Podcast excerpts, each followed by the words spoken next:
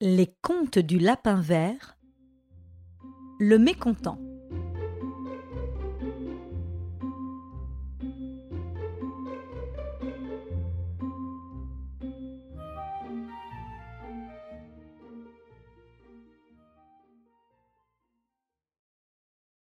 Briffaut était un brave chien de garde qui n'avait qu'un travers.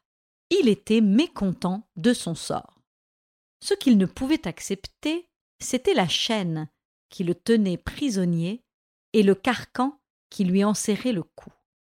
Et ce qu'il ne pouvait digérer, c'était la pâtée qu'on lui servait tous les jours, pitance uniforme et sans goût. Oh, les lapins dans les bois sont plus heureux que moi, pensait-il. Ils choisissent leur nourriture et ne sont point attachés. Un soir qu'on lui avait détaché son collier pour le réparer, Briffaut se cacha dans une grange, et quand la nuit fut venue, il prit la clé des champs. Le matin, le chien, libéré, s'adossa au tronc d'un hêtre et respira l'air à plein poumon. Ah. Que c'est bon la liberté. Que c'est bon, que c'est bon répétait le chien, heureux de vivre. Quand l'heure du déjeuner arriva, Briffaut voulut manger du lapin. Hélas, il ne put atteindre le plat de résistance qu'il avait choisi pour son repas. Engraissé dans la ferme où il avait passé sa jeunesse, lourd et empâté, il ne put joindre les rongeurs qui fuyaient devant lui. Briffaut se rabattit sur un écureuil mais l'animal eut tôt fait de se mettre à l'abri de son poursuivant en grimpant sur un peuplier.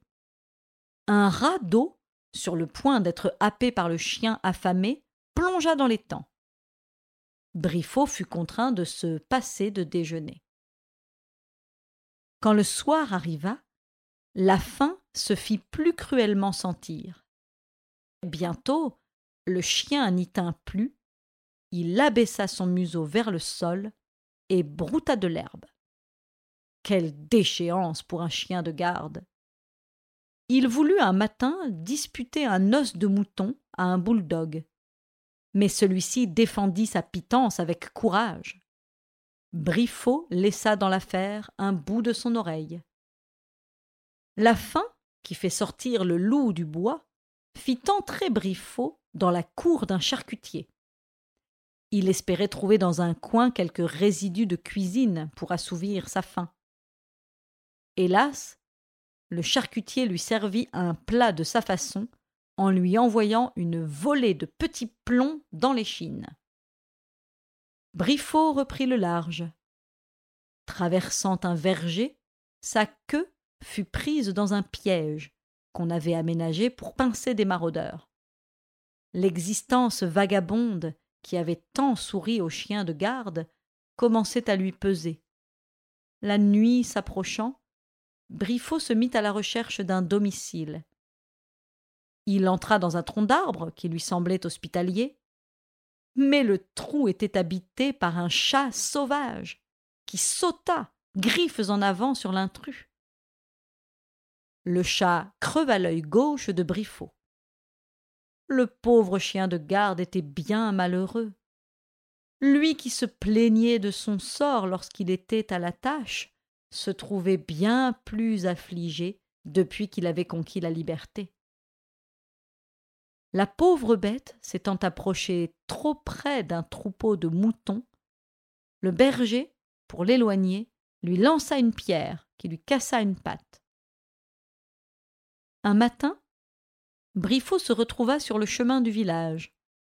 Dans quel état, mon Dieu? Borgne, boiteux, les reins meurtris, l'oreille arrachée.